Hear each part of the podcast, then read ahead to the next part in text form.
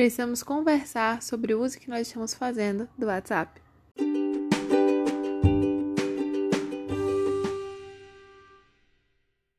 Oi, minha gente, tudo bom? Eu sou Marisa Nogueira. Esse aqui é o nosso podcast, um espaço com conversas simples, leves e sinceras sobre a vida do seu criador.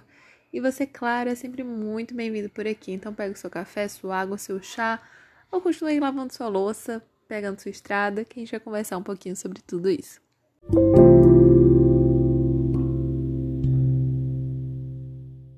Se você tem meu número do WhatsApp, talvez já tenha se atentado para ver que o meu status é demoro para responder e uma carinha sorrindo para não ficar tão grossa assim. Mas eu coloquei esse status depois de um período em que minha caixa de entrada no WhatsApp simplesmente abarrotou de mensagens. Eu fui inserida em diversos grupos. Meu número pessoal começou a ser espalhado como água entre pessoas do meu trabalho e pessoas a quem eu sirvo. Foi aí que eu decidi mudar minha postura em relação ao WhatsApp. E aí eu quero te dar algumas dicas enquanto eu compartilho essa minha experiência com vocês.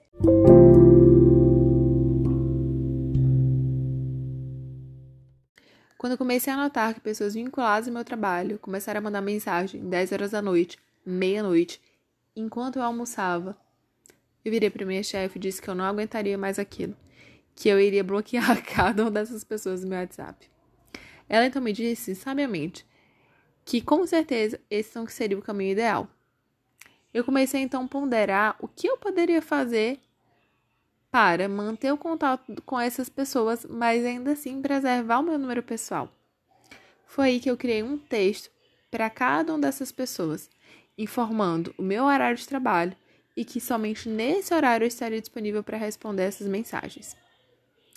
Com certeza foi bem difícil o começo, porque as pessoas continuavam insistindo que eu abrisse brechas ou o velho jeitinho brasileiro para atendê-las fora do meu horário de trabalho.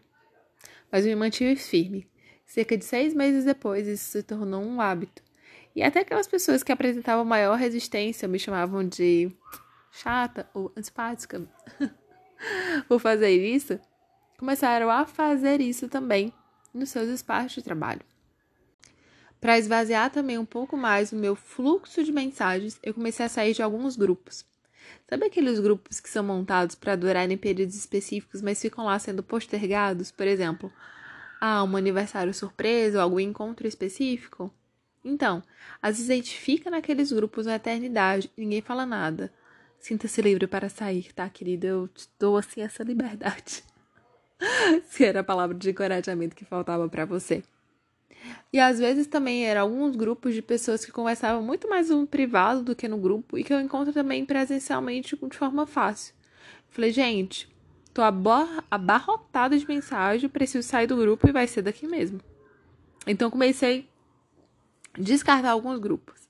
Isso não significa dizer que atualmente eu tenho poucos grupos. Infelizmente, não. Ainda tenho alguns. Mas eu tento administrá-los da melhor forma possível, como, por exemplo, outra técnica que eu comecei a usar apagar as mensagens. É, eu respondo e apago o conteúdo. Quando é algo que eu preciso de fato guardar o favorito para não apagar, mas apago todo o resto. E aí entra outra coisa, gente, que eu descobri recentemente. Que tudo bem, minha irmã já fazia isso, uma outra colega minha de trabalho fazia isso, que eu nunca tinha colocado em prática.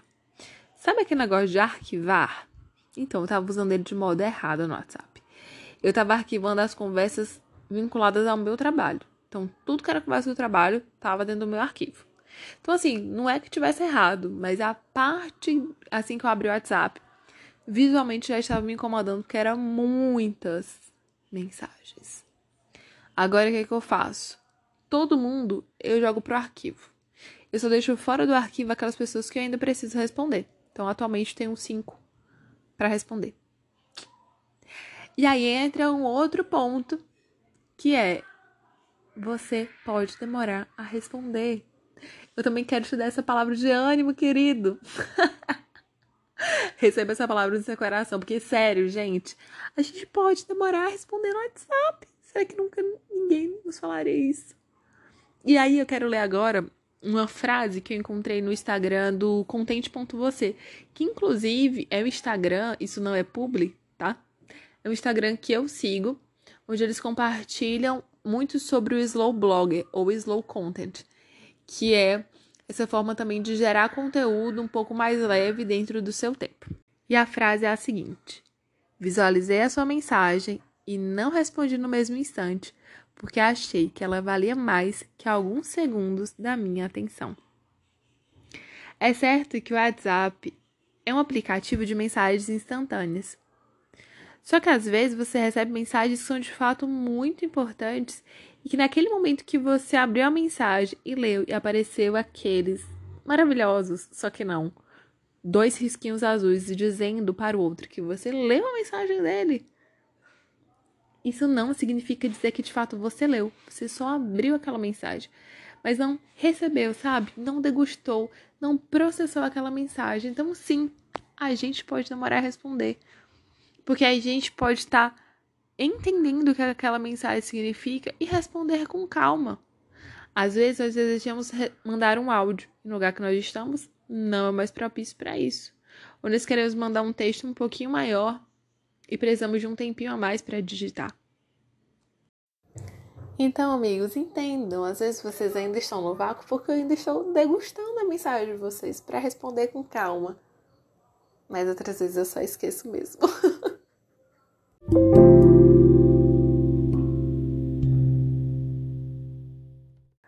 Teve uma matéria que eu li um tempinho atrás que falava o seguinte, que com a chegada do WhatsApp, que é um aplicativo de mensagens instantâneas, parece que as regras de etiqueta morreram. Isso porque às vezes, quando a gente utiliza o WhatsApp, a gente não dá um bom dia, uma boa tarde, uma boa noite. Às vezes a gente recebe mensagens de pessoas que não nos conhecem ou que a gente não conhece a pessoa. E as pessoas já simplesmente chegam com alguma solicitação, a gente não sabe nem quem é a pessoa. E a foto não está bloqueada para nos ajudar a de fato não saber quem é aquele ser humano. E aí, eu também fiquei pensando sobre isso, porque às vezes, pessoas que não nos conhecem, ou até pessoas que nos conhecem, nos enviam mensagem para que a gente responda elas de forma instantânea duas horas da manhã. Gente, vamos lá, sinceridade. Se eu pudesse, dormiria nove horas da noite. Então, se por acaso algum dia eu tiver acordado duas da manhã, ou tenho alguma festa de casamento, ou algum evento assim, ou então tô com insônia. Posso estar na vigília também. Enfim, são situações atípicas, porque na minha vida regular eu tô dormindo. Tá?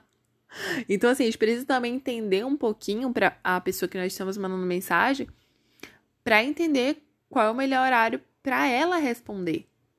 E outra coisa, gente, por favor, nada de ficar mandando trocentas mil interrogações ou trocentas mil exclamações porque o outro demorou para responder, tá?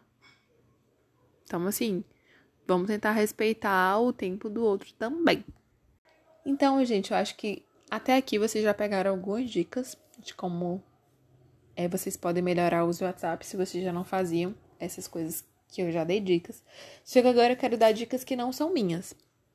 Lembra aquele cara que eu disse que eu li a matéria, que ele falou que as regras de etiqueta foram pro espaço por causa do WhatsApp? Então, eu anotei algumas coisas, só que eu fiz a belíssima proeza de anotar e não anotar nem o site nem o nome da pessoa. Mas enfim, fica as dicas aqui.